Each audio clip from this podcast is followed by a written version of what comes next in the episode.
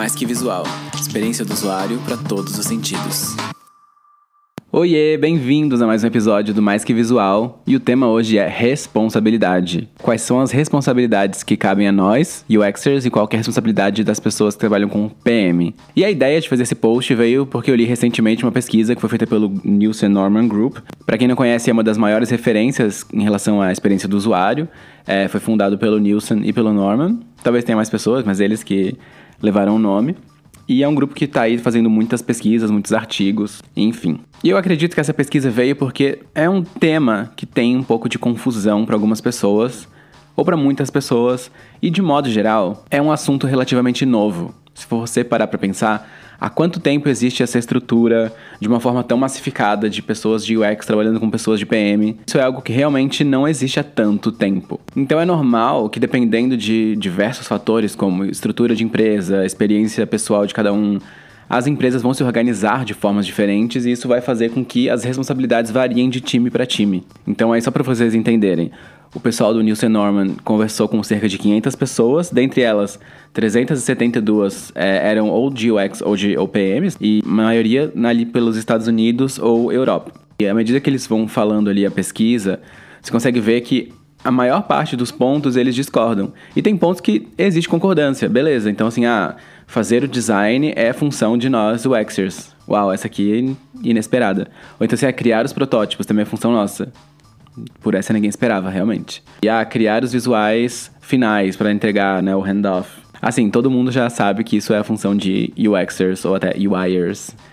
Mas tem muitos, muitos, muitos pontos que as pessoas discordam. E um ponto que eu já quero levantar aqui antes é que muitas das pessoas pesquisadas, eu acho. Eu não, eu não sei se é algum tipo de viés, né? Eu não, não participei da pesquisa, então é difícil de saber.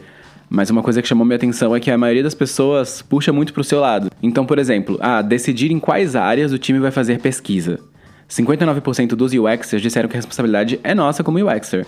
Mas 47% dos PM já acham que a responsabilidade é deles. Ou seja, a maioria dos UXers acha que trabalha de UX, a maioria dos PMs acha que trabalha de PM. Então é um ponto a levantar. O link para o artigo completo, que tem essa pesquisa inteira do Nielsen Norman Group, tá lá no Medium. Você pode achar o link pelo Instagram, o, o link tá aqui na descrição do episódio também. Então, se, se você quiser ver o artigo inteiro, tá lá, ele é bem extenso, tem bastante coisa.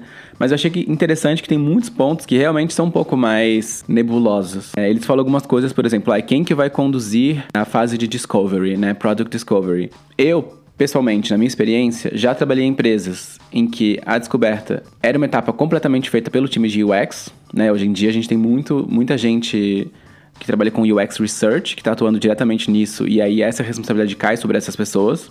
Eu já trabalhei em empresas em que isso dependia muito do problema, e a maioria dos problemas caía no time de PMs, e o time de UX não necessariamente estava tão dentro dessa fase de pesquisa até que ela caía dentro de alguma coisa um pouco mais visual. E também já trabalhei em times na, na, na, qual a responsabilidade era mais mista. Então, UX e PM trabalhavam de uma forma conjunta como um time de pesquisa. Eu acho que vai depender muito de a sinergia de cada time e de que forma que é possível organizar essas demandas dentro do time. Então eu quero só levantar alguns outros pontos para também questionar para vocês. Então, por exemplo, é quem que vai definir a arquitetura da informação? Porque existem duas coisas. Uma coisa é, depois que você já definiu quais são os pontos, você organizar esses pontos. Então você vai fazer, por exemplo, um card sorting, você vai conversar com os usuários e tentar entender de que forma que você organiza o universo de informações que você tem. E também tem a outra parte que é, ok, do universo de coisas possíveis, quais que a gente vai colocar dentro do produto e fazer essa arquitetura da informação. Então tem muita gente que acha que é trabalho de UX, e aí você vai ver também nessa pesquisa deles que 75% dos UXers acham que o trabalho é deles, mas 50% dos PMs acham que o trabalho é de PM. Então também é um ponto a, a se pensar. Outra coisa é também priorizar quais são as funcionalidades que o time de UX vai fazer. Então, como priorizar isso? Tem muita discórdia nesses pontos também. Outro ponto é quem é que vai apresentar os designs para a liderança. As pessoas de UX também acham que é muito mais nossa responsabilidade fazer esse tipo de apresentação, mas parando para pensar também já trabalhei em empresas em que o time de PM atuava mais diretamente com a liderança e eram eles quem apresentavam. Então, isso é um ponto também a pensar de qual estrutura faz mais sentido dentro da empresa que você está trabalhando hoje. E aí, para entender um pouco mais como é que as vagas estão se comportando, né? O que, que elas estão pedindo, eu abri o site do Glassdoor aqui e estou olhando algumas descrições mais gerais. Então, aqui eles vão atribuir às pessoas de UX teste com usuários, usar os resultados das pesquisas para estabelecer estratégias de design, criar questionários, fazer pesquisa, analisar a resposta das pessoas para determinar que tipo de performance a gente quer priorizar. E por outro lado, o mesmo site, quando a gente vai perguntar o que, que um product manager faz, eles já vão colocar aqui definir as métricas do produto, não só definir, mas também ser o responsável pelas métricas e os objetivos de produto.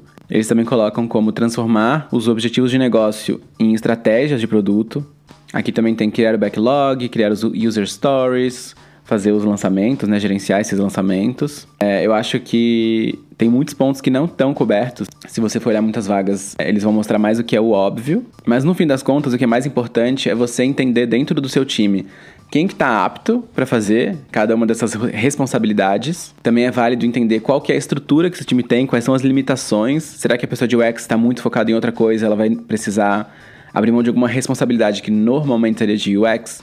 Ou será que o time vai precisar contratar outra pessoa? Então são alguns pontos a pensar. E organizar isso de uma forma clara, poder se comunicar bem com o time, tem vários benefícios, né? O primeiro é evitar que poucas pessoas assumam muitas responsabilidades. Então isso pode fazer com que as pessoas tenham, sei lá, um burnout, algum tipo de transtorno. Organizar essas informações também vai evitar que as pessoas estejam trabalhando na mesma coisa sem que elas saibam. E essas confusões são péssimas, porque muitas vezes elas vão levar para um retrabalho, elas podem te fazer perder meses de coisas que você trabalhou, se não foi bem comunicado, também dependendo da estrutura do time que você trabalha. E de modo geral, essa comunicação bem aberta e bem bilateral entre pessoas de UX e pessoas de PM vai trazer mais benefícios ao longo de todo o desenvolvimento do produto porque são duas áreas que são muito correlatas. A gente precisa estar tá conversando o tempo inteiro para entender expectativas, objetivos, o que, que precisa ser feito e também o que não precisa ser feito. Então, no fim das contas, o que é importante é só ter esse alinhamento. Se for possível, é melhor ainda até poder documentar isso, então coloca num papel, num Confluence, num Notion, uma, um bloco de notas, qualquer coisa, falando assim, olha, a função da pessoa de UX ou das pessoas de UX ou do time de UX são A, B e C. E as funções de PM são X, Y e Z.